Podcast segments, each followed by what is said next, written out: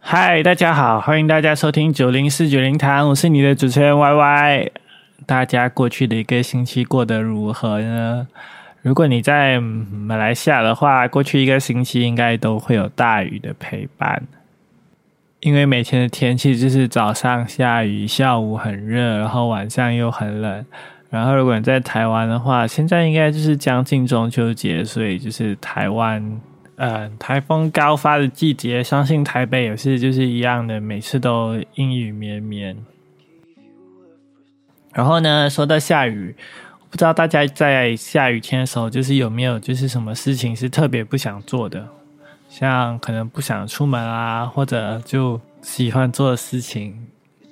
呃，否定在在下雨天的时候叫外卖。其实这个在下雨天叫外卖，很多人会觉得像。不道德，不过就是根据就是嗯统计指出，就是诶，其实外卖的高峰期反而是下雨天。然后我觉得大家也不用太担心，就是那些送外卖的外卖员就是会被被临时什么之类的。就是其实接不接单，其实决定权其实在就是在骑手。如果外卖员想接单，他就会接。毕竟在高峰期时候，他可能就是赚到收入会更多一点。然后我觉得我们如果就是可能会觉得 有点不好的话，就是内心有点觉得对对不起他们，我们就可以耐心一点，或者就是呃在接到食物时候就亲切跟他们道谢。我觉得这样就蛮不错的。然后 for me 就是如果我在下雨天的时候，最不喜欢做的事情就是呃开车。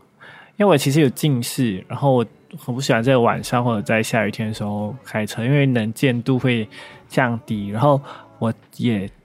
呃，密就是我的那个开车技术没有很到家，除非就是有预约或者就是非出门不可的话，我可能才会在下雨天的时候就是开车或者就是叫 Uber 之类的。上个星期就是啊，我。就想说，就头发有点长了，就想说，哎，跟理发师约一约时间，然后准备就是中午过后去剪个头发。然后结果快出门的时候，就下起了就是马来西亚常有的那个午后雷阵雨。然后我就自己开车嘛，因为毕竟有一段有点距离，就是那间理发店。然后在就是来回理发店的，就是路上呢，就发生了两件事情。其实这两件事情就让我蛮嗯。是让我最近就是有点蛮吓到的事情。第一件就是我开车出门的时候，哎，就觉得哎车怎么有点怪怪，就是觉得哎怎么踩了油门，就是感觉那个车都没有就是很有力。然后那个那个 RPM 我不知道那个叫什么，就是那个你踩了它的那个引擎声就很大声，但是那个车就不动这样子。然后我不知道就是哎在听的就是听众有没有试过？然后我就上网去找嘛，就是哎很幸运的就是它还能走。很幸运，就那个车还能走，所以我就就放慢速度开了。我就想说应该没什么问题，因为它也没就是突然的抛锚或者怎样有抖什么之类嘛，它只是就是偶尔没有力力，但是偶尔就正常这样子，所以我就继续慢慢的开，慢慢开，开到我家附近的那个理发店。我开到理发店，我就想说，就在诶剪头发之前有点时间嘛，就找找看，诶我的车可能是什么原因，就是会这样子是没有动力这样子。然后上网找就有很多原因嘛，有些人就可能说什么，嗯，机油不够啊，就是那个黑油不够，或者那个 spark plug 那个火星塞坏掉太久了没有换，或者是那个 auto transmission 的那个 oil 不够，就是那个呃换挡的那个油可能不够这样子，因为就是那个。啊，这个状况也是一阵一阵，所以我也不知道明确是什么问题，因为他其实说就是，哎，这个状况其实是很多问题都会引起就是类似的状况，所以可能要一一检查才才能知道，所以就打算回，哎，回来的时候就就到那个车长看去看看吧，毕竟现在下雨，然后就是要出去修车的话，其实也着实的不方便这样子，然后就剪很很顺利的剪了一个很好看的头发，然后就准备回家，然后回家的时候呢，就虽然雨变小。但是那个你们知道，就是其实下雨的时候，其实最危险的时候不是就是，呃，下很大雨的时候，反而是那个雨变小，然后但是那个路很滑的时候，就是大家会就是以为诶雨已经停了，其实就就不用特别的放慢速度，就会开得很快，这样子，所以才特别的危险。大部分的车祸都是这个时候发生的。我就正常开车会回家嘛，因为那个车有点就是感觉有点坏掉，所以我也不敢开太快，就是诶放慢速度慢慢开。然后我在快到家前的一一条那个主干道，然后就目睹了一起车祸。就是我前面的车就是因为下雨，然后他就想说那个。啊，红绿灯刚过嘛，就踩踩那个大油，然后就，然后就是因为刹车不及，他就突然撞上去前面的车，然后因为啊，我有点怕的原因是因为通常是我开车的话，我习惯就是啊踩刹车是根据是前面那个人踩的，就是我看到那个那个刹车指示灯，我才会踩那个刹车，就是有时候你可能就是啊。没有很集中注意力，或者你没有很专心在驾车的时候，你不一定会就是啊看到你在前面的一辆，就是前方的路况，就是更远的路况，你不一定会观察得到，所以你通常就是看你前面一辆车这样子。然后想说他突然停了，我想说哇，幸好我的幸好我开的很慢，然后我踩刹车也没有就是真正的撞上去。不过其实如果我真的是没有注意的话，真的是会撞上去了，就变成连环车祸这样子。所以我就觉得哇，有点有点后怕，然后幸也幸好就是哎那个车坏掉，然后才没有发生车祸这样子。不然就是如果发生车祸的时候，因为我我爸妈他们就是也就是都不在啊不在家不在马来西亚，所以说我就想说，哎如果发生车祸，其实我也真的是也不知道是就是不不知道该如何是好，因为我没有在就在这里发生过车祸。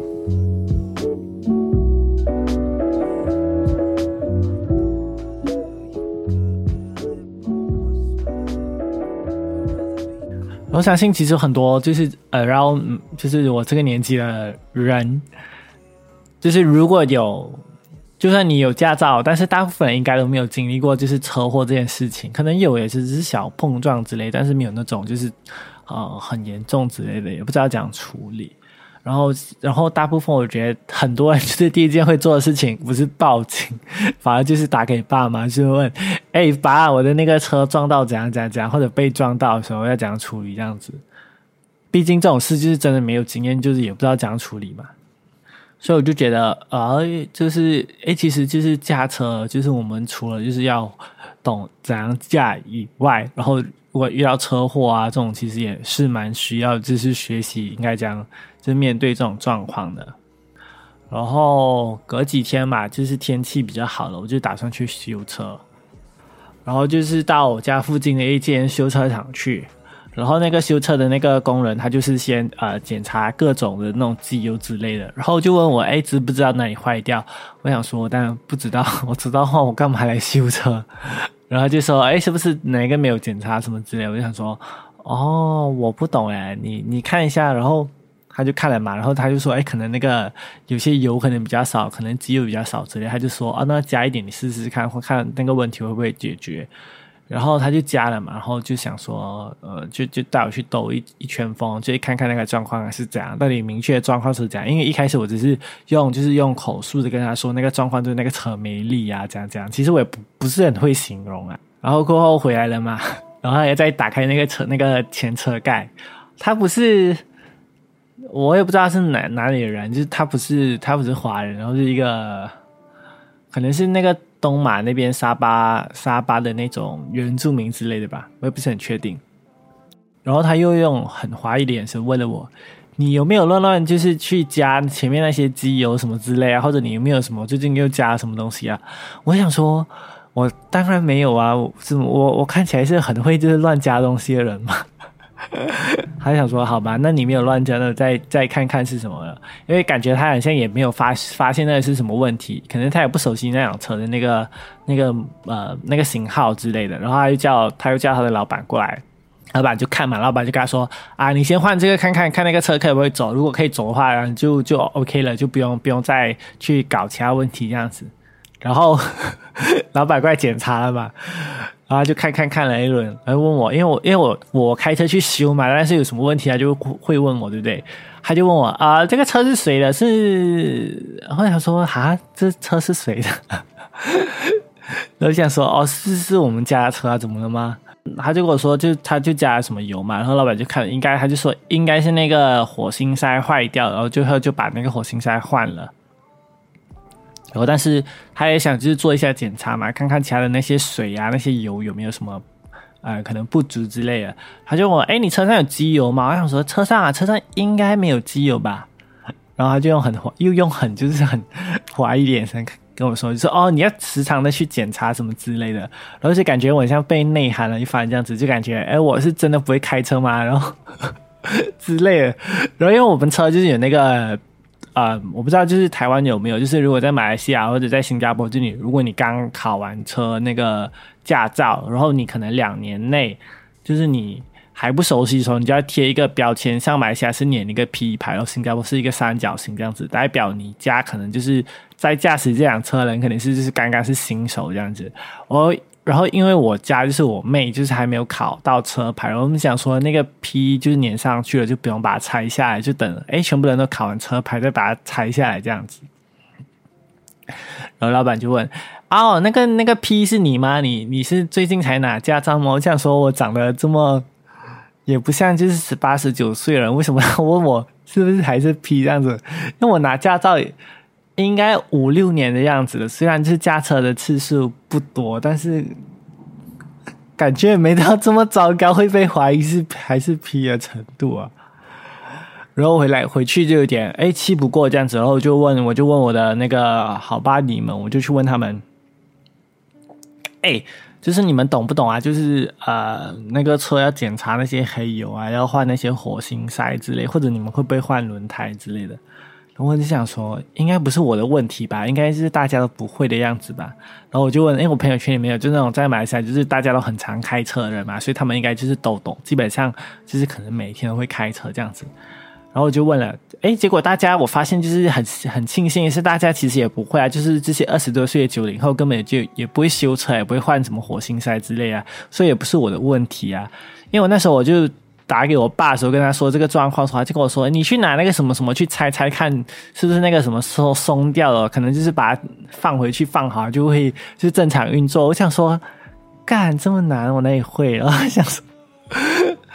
还想说要不要去看一下，就是 YouTube 教程之类。哎，结果发现大家其实也不会，就是只会简单，最多是只会简单的检查一下机油诶。然后重点是我的那些巴里都是男生哦，我不知道就是女生的状况是怎样。我觉得可能状况只会更糟糕之类的。因为像我妹就是完全就是对车不感冒，就是啊，除了正常的在路上开车、停车那些，根本是非常恐怖的一件事情。然后因为这个缘由，我是想说整理一些生活中可能大家都会需要学到的这些生活技能，然后来看看就是，哎，现在的年轻人到底是生活智慧王，还是真的很多生活白痴？也当然，我整理的那些不是那些就是啊要灌鸡汤的技能啊，就是想说，哎，你你会不会这么学会包容啊，学会知足之类的，就是那些。真的就是有实际会应用到你生活当中那些生活技能，像第一个就是刚刚讲的开车嘛，就是包括就是你正常的驾驶技术以外，你还要就是可能如果遇到车祸时候，你要会怎样处理事情啊，怎样换轮胎啊，然后定期的去帮那些就是家那些什么油油水水之类的，我觉得这就其实算一个技能这样子。然后我就规划了几个吧，然后第二个我觉得是啊做家务。我为什么会觉得，我个人为什么会觉得就是做家务很重要的原因，是因为我觉得就是你总会有机会是需要一个人生活的，不管是你就是一直都在家，还是一直都没有离开家很远都好，你可能总有一天就是可能会搬出去租房子啊，或者你什么去啊一个露营什么之类，你都是要自己一个人生活，你没办法就是随身带着你的保姆什么之类的嘛，然后总是要学会自己啊如何洗衣服啊，做好家务之类的，然后我觉得这种小事情就是你学好了，但是他就能。培养你独立生活的能力，还有就是你良好的生活习惯。因为我真的觉得有很多人的那个生活习惯真的非常的不好，尤其是你出去外面就认识了很多人以后，就是跟就是除了你家人以外的人生活，你才会发现，哇，原来我家的生活习惯其实算蛮好的。因为不是每个人就是你知道家里都会有嘎嘎，然后也不是每个人都是那个什么公主王子，从小就会有仆人之类的，觉得就是。自己一个人住呢，打理好就是你生活的环境，就除了会培养是一个 健康的身体以外呢，也可以就是培养自己动手能力，还有就是正确的价值观啊，不要说什么啊乱中有序这种之类的。然后我觉得，如果你的家里非常的干净话，别人哎对你的观感就会不一样。这样子，我印象最深刻就是发现，哎，大家很多人都缺乏就是做家务这样生活技能的时候，是就是我上大学的时候，就是尤其是跟各种室友一起住的时候，你就会发现，哦，原来这个人就是根本就不会打扫，或者根本就没有想要打扫，没有就是没有把要打扫就是自己生活的这个空间的这个这件事情放在心上，这样子。尤其是让我最傻眼的是，我不知道大家有没有，就是如果有住过宿舍之类的，会就是遇到就是可能什么新学期之类的，或者就是暑假，就会有爸妈来你的房间，然后来打扫这件事情。就是非常的夸张，然后除了可能会买一些东西慰问你，然后问孩子过怎么怎样怎么样之类的，还会慰问你，就是要不要顺便帮你打扫一下。然后那时候你就会想说，这个是要讲让我情何以堪？要不要顺便帮我打扫之类的？因因为在我的那个印象中，就是百外，我们就是小学的时候就要开始当值日生嘛。你不管你做什么啊，不管你什么抹窗、扫地之类，你至少都会有一些就是。能够就是打理干净的那些技能吧，我不要求就是你会什么洗厕所这种，可能你觉得比较复杂之类，但是我觉得基本的扫地啊这些倒垃圾这种应该是需要具备的吧。但是我真的觉得很多人就是在宿舍的时候根本就没有 这些技能，尤其是最夸张的时候，是我记得我有一次有就是我的啊同学，她是女生同学，然后在我们印象中就觉得，哎呀，女生宿舍是比男生宿舍就是干净很多的。然后，但是他就分享了一个他宿舍的那个，就是那个状况给我们看，就是他一个室友，真的是非常的极度的，就是邋遢，就是你可以看到，就是他的那个桌上布满那种卫生纸啊，然后那些吃好的那些，呃。外带那些盒子全部都没有丢掉，就全部放在那边。然后就问，我就问我的那个朋友说：“哎，他都不打扫吗？”他讲有啊，打扫就是可能三个月一次之类的。然后问他三个月一次，然后是谁来打扫？说就是他爸妈啦。我就觉得啊，这样真的有点夸张。但我觉得就是每个人的经历都不一样啊，就是。就你有这样的经历，就会造就就是怎样的你这样子。所以呢，就是这种事情也勉强不来。不过我觉得，如果你以后要成家立业的话，我觉得还是要就是学学会一下怎样做家务。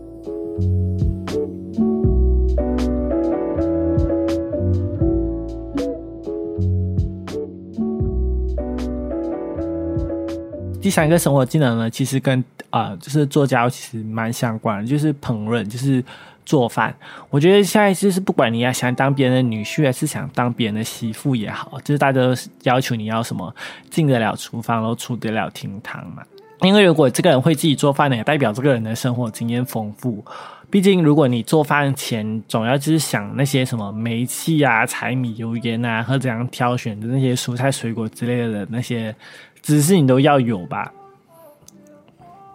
然后我也发现，就是如果是现代年轻人，通常会做饭的人呢，就是对吃就是比较有讲究的。不管是吃的好还是吃的健康，都是就是会做饭的人都是更胜一筹的样子。我觉得有可能是因为就是你可能一直在外面吃后也厌倦了外食，然后就比较注重健康，就会开始哎自己学怎样煮饭之类的。然后另外一点呢，就是我觉得就是有一个会做饭的伴侣，其实是一件很幸福的事情。大家也不想是，如果结婚之后或者交往之后，尝到就是各种就是地狱的黑暗料理。But 就是很多人就是可能在跟你认识时候啊，就会说，哎，他很厉害煮东西之类的。然后结果他实际上只会煮个方便面，或者是可能煎一两个鸡蛋，他就跟你说他很厉害煮饭这样子。所以呢，我这边就跟大家就是诶分享一件事情，就是如果你要怎样去快速的去判断一个人，就是他会不会就是认真的就是烹烹饪这样子。最简单的，如果你你要想判断一个人就是会不会烹饪的话，你就问他会不会分酱油的类型，就是知不知道这些酱油是用来什么，或者这种酱油是拿来干嘛的。就是通常我们就是市场上会有很多什么生抽、老抽啊，什么黑酱油啊、甜酱油之类的嘛。如果他知道那些酱油是拿来干嘛的话，其实他就，我觉得他算应该讲，就是对这个吃啊，或者对这个煮煮饭这件事情是稍微有点研究的。毕竟，我觉得要分得出来，其实需要就是有一定的那个进厨房的知识。像简单的讲，就是像生抽，就是可能是拿来调味的，然后那些老抽就是有一点甜味，是拿来什么上色或者焖东西的，然后黑酱油是拿来调制那些拌酱啊。或者调色，然后甜酱油其实比较特别。甜酱油，甜酱油可能是在马来西亚比较多，就是它有加糖，所以它会吃得起来甜甜。然后呢，会来做那些什么沙煲鸡饭或者煲仔饭之类的，或者一些嗯印尼啊或者马来风味的料理这样子。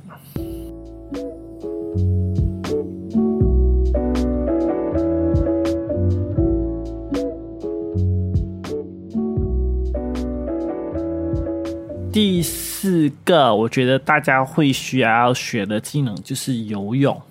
不过，其实，在马来西亚感觉会游泳的人其实不多，因为我们这边的那些公立泳泳池好像没有这么多。后，其实要去的话，都要就是小时候都要家长就是肯带你去才会有。不像如果在台湾的话，就会很多中小小学吧，我记得很多小学都会规定说要上游泳课，所以大部分的嗯人可能在。嗯，上大学之前都已经具备了游泳的技能这样子，但是马来西亚这边就比较少，因为就是教的人不多嘛，所以其实也反相相较之下，就是那个学费也蛮贵的。但是我觉得学游泳很重要，是因为现在其实很多那些户外的活动，就年轻人就很 sporty 嘛，然后就可能会去什么水上游乐园啊，或者是最近很流行的那些 SUP 啊，或者那些。潜水、浮潜之类，我觉得都是要游泳才比较好去进行那些活动，不然真的会有那个溺水的风险。我记得就是啊，我蛮小的时候，就那时候我还不会游泳的时候，就去那个新加坡的一个那个水上乐园玩嘛。然后其实就有一个很深的那些泳池哦，就是给大家玩跳水之类的吧。然后那个他就是有，就是你在进去玩之前，那边就有一个类似救生员的样子，他就问你会不会游泳之类的。然后我们，但是我们又很想去玩，因为觉得就就觉得就是，哎，我给了票价，就是想说哪里都玩到嘛，不能就是那个区域没进去玩这样子。我跟我妹他们说，哎，我们会游泳这样子，结果事实上我们不会嘛，我们进去玩。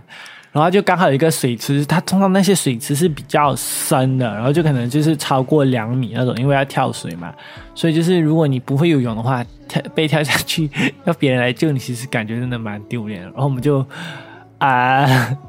我们只是有去玩啦，就是蛮危险的，这边不鼓励大家这样做。然后但是我们只是在那个就是那边那个。池的旁边就可能扶一扶，然后就想说啊，好像真的有点深，然后有点怕，我就走了。然后过后开始长大才觉得游泳很重要，过后才去学这样子。所以就是如果你还不游泳，其实我觉得蛮推荐大家去学游泳的。毕竟像我记得有些大学，像我妹的大学，那个台湾的那个中山大学，就有一个毕业规定，就是说你毕业前要学会游泳，不能不然不能毕业这样子，就是他们的学校的一个传统。因为他们学校在海边，所以我觉得其实这样也蛮棒，就是你。至少 就是除了自你自己的本科以外，也会学到一些有用的生活技能，在大学里面不不至于只是拿到一张文凭而已。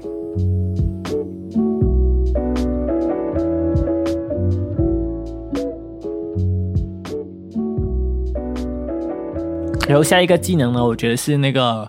呃急救或者一些基本的医疗常识。然后为什么会觉得急救？这个场这个知识很重要的是因为其实也是在宿舍时候，就是发生了一件事情，才让我觉得哦，就是这件事情诶，这件这个技能也蛮重要的。就是我记得在我大四的时候吧，就是我其实快搬离宿舍的时候，就发生一件就是蛮 有点蛮恐怖的事情，因为就大家也知道，就大一新生，然后到大四的时候就会变成研究生。啊，在我的学校，就是那个新生会住一个宿舍，然后那些老生就会住老生的宿舍这样子，所以我们就住老生的宿舍。就是你在老生宿舍久了，就是有些事情你可能会见怪不怪这样子，像。啊，尤其是周五啊，或者周末晚上，如果有人在厕所吐，其实是一件 蛮正常的事情，因为可能大家就是会去跑啊，拜五拜六就会去喝个小喝个小酒之类的，然后回来就可能吐之类的。然后有一天晚上，我住一楼嘛，然后是在那个 那个宿舍一楼，我们就去厕所，然后刚好就是我们那个，因为一楼就是会有那些呃生障生一起住，然后所以那个厕所就是啊是就是你会。直接看到那个，怎样说就是，啊，就是它是没阶梯啊，就是是平，就是是平的，所以是你会直接看到，如果有人蹲在那边或者有人站在那边，你看得到那个人的脚，就从那个门的那个那个下面的那个缝隙，你看得到有人在里面这样子。如果从远方走过来的这样子，然后刚好是有有一个某个周五的晚上，然后我就看到，哎，就是有那个厕所那边，就是最里面的一间厕所，然后就有人。就是感觉是抱着那个马桶之类，然后发出一些很像呕吐的声音这样子，然后就不以为意，就以为有人吐嘛，都一两点了，就是也不可能就是怎样之类的嘛，就是那个时间就很像就是有人吐的那个时间。我说那就不理他好了，就感觉没什么事情，因为他他也没求救啊，就是他就是静静的坐在那边啊之类的。然后就就洗好澡了嘛，我就洗好澡就回去回去睡觉了。然后结果隔天早上，然后就想说七早八早怎么有那个啊救护车就来到我们宿舍那边，就想说发生了什么事情。而那天刚好星期六早上我要出去有有事情做呀，想要出门一下。然后刚出门的时候，那个舍监就叫做：“哎，同学，你有空吗？可以来帮个忙吗？”想说帮什么忙？帮什么忙？我就有点紧张，这样子。我说好好好，就他就他就带我们去厕所，然后跟那个医护人员就拿了一个那个担架进来，想说怎么了，发生什么事了？然后结果就是在我昨天看那间厕所的时候，里面一个人晕倒了，就是而且那个那个人其实算就是啊，就是见过面，就是他其实住我们对面几间这样子，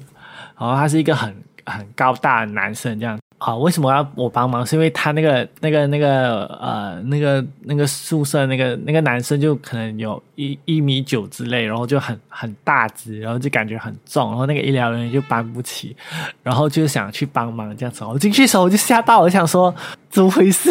因为我因为我也不敢跟舍监说，就是哎，我昨天晚上有看到这个东西。我去进去那个厕所，进去看到那个隔间，那个男生就口吐白沫，然后就晕倒在那个 那个马桶旁边，然后然后才知道原来他是就是演的他是那个癫痫症的那个患者，然后啊，他那天就癫痫那个大发作，然后就就是晕倒了，就是失去知觉这样子，然后在那边就。就倒在厕所这样子，然后幸好就是他的那个室友就发现，然后找去通知那个舍监，然后才知道他晕倒在厕所，然后才有把他救出来这样子。然后我们就花了九牛二虎之力，才把就是就是他抬上那个担架，然后把他送去就医这样子。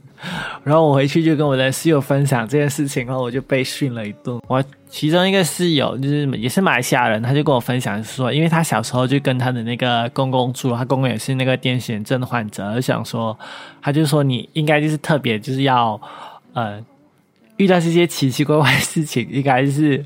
要去关心，不要把它放一边，因为如果那个人真的是有什么生命危险，其实你可能我需要负上很大责任这样子。幸好那个同学没有事情，就是这样子。然后我过后就去恶补了一下这些呃基本的这些需要学会的这些医疗常识啊，还有一些急救的方法。虽然我记得以前就是我们中学时候会参加那些什么红星乐会啊，或者红十字会之类的那些嗯制服团体，然后你会学一些。基本的急救知识，但是那时候我也是有考文凭，但是那些文凭会，其实急救的那些初级的急救文凭是会过期的。就是如果你可能过两年，你没有持续的去啊进行这个急救，或者你没有去上课去复习的话，其实你的那个急救的资格就没有了。所以可能两年过后，你就要重新去认证去考的一次，才会有那个文凭这样子。然后我觉得像什么大家那些被呃，噎着啊，然后基本的那些包扎、止血啊、人工呼吸之类，我都是蛮推荐大家。就是如果你不会的话，至少去学一下。这这种事情，我觉得很多时候都会遇到。毕竟现在就是太多事情会发生了。然后还有那个，就是那个啊，就是很多商场会看到那个 AED 那个机器，就是那个电击那个机器。所以我觉得至少大家要。就是基本的去了解一下怎样操作那个机器，以免就是你在外面遇到什么紧急状况的时候，如果真的没有医疗人员的情况下，你需要把握那个黄金的时间去拯救那个伤患之类的。最后一个呢，我觉得比较重要的是学会一门外语或者掌握好，就是嗯就是所谓的方言或者那些 localized 语言之类的。为什么会觉得这个很重要呢？是因为我觉得就是在呃很多地方，像马来西亚也是，就是因为那个现代教育政策的改动，基本上我觉得大部分的九零后就超过一半以上都应该没有就是 master 好，就是一门方言。你可能外语说的 OK，但是那个方言可能真的不行这样子。啊，以我为例子，我我是广东人。就是我爸妈他们都会说广东话，然后我的那个阿公阿妈他们也会讲广东话。然后呢，就是我的同辈嘛，就是他是我的那些堂哥堂姐，就是在我之前的他们的广东话就非常的流利，但是我就是那个传说中只会听，然后只会讲一点点的，就会识听。很好识讲的那一 gang 的人这样子，我也不知道什么原因，可能是因为我们从小就是我爸妈也没有很常的跟我们讲广东话，然后所以就没有那个机会去练习。然后其实也不是不敢讲，是因为我觉得每次觉得我讲时候的发音就有点奇怪。大家也知道，就是那个你这些语言是你那个音，如果你以前没听过或者以前没发过，你长大过就很难去。呃，改变你的那个口腔的形状还是怎样？就是你没办法很准确的发出那些呃音这样子。所以其实如果小时候有机会学这些方言的话，其实蛮觉得大家应该多去学学这样子。毕竟长大以后才知道，哎，会一门外语或者甚至这些方言其实是多么重要的。我毕竟是广东人嘛，然后有时候我在就在我那个简历上面写什么 Cantonese bilingual。proficiency，然后有时候都觉得尴尬，然后幸好就是你去面试的时候，人家不会特地的去考你广东话这样子，不然我觉得人家考我的时候，我应该会被笑掉大牙之类的吧。然后除了就是方言以外呢，就是我觉得马来西亚有一些非常特别的那个语言的那些特色之类的。然后我们其实也不像大家所说的，就是文化沙漠，只是我们有一些文化就是没有好好的被保护起来，就它还是依然的流传在我们生活当中。像其实我们有蛮特别，就是我们的语言，就是因为我们被可能被几个不同的国家统治过，然后殖民过，所以我们的那个语言的发展也非常的有趣。像一些啊广东话，我们会有那个，就是会是由那个马来文。呃，翻译过来的，像我们会说什么巴萨啊，就是那个 菜市场。然后像如果我们被那个罚款的话，我们就说 o 贡，不 o 贡是也是从马来文，就是那个 h o g o 就是谐音这样翻译过来的。很多人去那个马来西亚那个吉隆坡，就会说吉隆坡怎么这么多人说说广东话？他们是来到香港说广州之类的嘛？然后，其实，在吉隆坡这么多人说广东话的原因，是因为就是啊，很久以前，就是马来西亚还没独立之前，就是那个来从就是从中国来马来西亚的那些人，可能就是跟自己祖就是。同一个村或者同一个镇的人一起来，所以大家就会聚集在一个地方哦。那个地方就大家开始繁衍繁衍嘛，所以那个地方就可能比较多某个籍贯的人，像可能吉隆坡就可能比较多广东人，或者从广州来的人，所以就很多人说广东话。然后，然后也因为就是 localize 关系，然后就是有些很多广东话会变得很 legit。像啊，如果你去医院的话，就会听到人家讲什么 baby。Baby 就是那个 baby 就是那个婴儿，然后他们讲护士也不是讲什么 nurse 类的，你听他们广东话，我们就讲那个 missy，missy 就是护士的意思。然后像如果吉隆坡人他们去那个市中心或者住附近人，就是从郊外去市中心，他们不会说什么我要去掏之类的，他们就会说落包。就是我觉得这是一个很 localized，但是你会觉得哎很亲切一个一个用语这样子，所以我就觉得啊会这些方言其实对对于我们的那个身心发展其实是蛮重要的，因为你总是会需要跟别人沟通嘛，然后沟通时候如果别人突然就是 pop 一句哦我明天要去 lock 包你你懂不懂人家这些什么？你不懂的话就感觉很丢脸这样子。然后，如果是游客的话，你想体验这个文化，通常你在吉隆坡，然后你来马来西亚玩的话，你去一些咖啡店或者那些热炒店，就会听到很冷峻的广东话。就是你在啊点菜时候，人家就会可能问你要不要雪得呀，你叫水熟，人家会问你要不要雪得呀。然后你点菜时候，你问他，哎，这边有什么东西吃？然后虽然你跟他说中文，但是他回回答你跟他说今天有什么那个特别的那个家的时候，他就。跟你讲讲广东话，像什么什么玻璃生菜啦、菜蛋啊之类的，就是很多很很像你感觉很像仿佛你在香港那种感觉。有时候其实觉得就是蛮特别，这些文化其实是它一直在我们生活当中，只不过我们没有特别的去把它啊，应该说就是其实我们生活处处充满文化吧。马来西亚也不像大家所说是一个文化的沙漠这样子。然后另外一个我觉得蛮有趣的是，为什么要学好这个方言？因为其实我很多外国朋友其实都蛮羡慕，就是马来西亚人，他们可以就是可能很多人都会掌握一个人都会掌握几种语言这样子。然后他们比较好奇的是，就是哎，为什么你会们会这么多语言？就是很多人都知道嘛。然后另外一件事情，大家比较好奇的是，哎，你们什么时候会用马来文？什么时候会用英文？什么时候会用华语？什么时候会用广东话？其实。这个这些事情，我们觉得我们其实也很难跟大家就是明确说明，就是什么时候该用，什么时候不该用那个语言。这样，因为其实你出去外面，因为大家都懂很多语言，所以你跟大家说的话，其实应该就是类似想说，你知道他可能会什么，你就跟他说什么之类的。他懂，他 get 到你在说什么，哦，就这就是一个很好的沟通。尤其是你在吉隆坡时候。如果一个就是那些外籍劳工，或者就是你看起来一个就是他不像会说中文的人，然后他突然跟你说很流利的广东话或者很流利的中文时候，你千万不要就是觉得稀奇，因为这其实是很正常的。因为你在那个环境，你为了工作，你就越想你就会就会想学这些语言去吸引不同的客人，这样子。可是我觉得那些你可能从国外来的旅客，其实也不用担心，就是马来西亚，就是你不会马来文怎么办之类的。因为就是如果你不会说中文，你可以用英文；如果你不会用英文，你也可以用你的 body language。就我们这边的人都很友善这样子。然后我觉得今天也差不多了。然后我觉得上面讲的这些技能其实都应该蛮可靠的，因为今时今日你不知道下一秒会发生什么事情嘛。你可能车坏呀，可能遇到周围人有什么。需要急救的事故啊，所以我觉得，如果你上面我讲这些技能，如果你可能有还没有掌握好的，就赶快花一点时间去学，因为也许你不知道。在未来某个时候，这些技能就派上用场了。然后到时候你也不用来感谢我。我觉得今天就聊到这里啦。然后跟下个星期呢，会有特别的中秋节特辑。然后最后，如果你喜欢今天的 podcast 话，可以去 Instagram follow 我。然后谢谢大家，拜拜。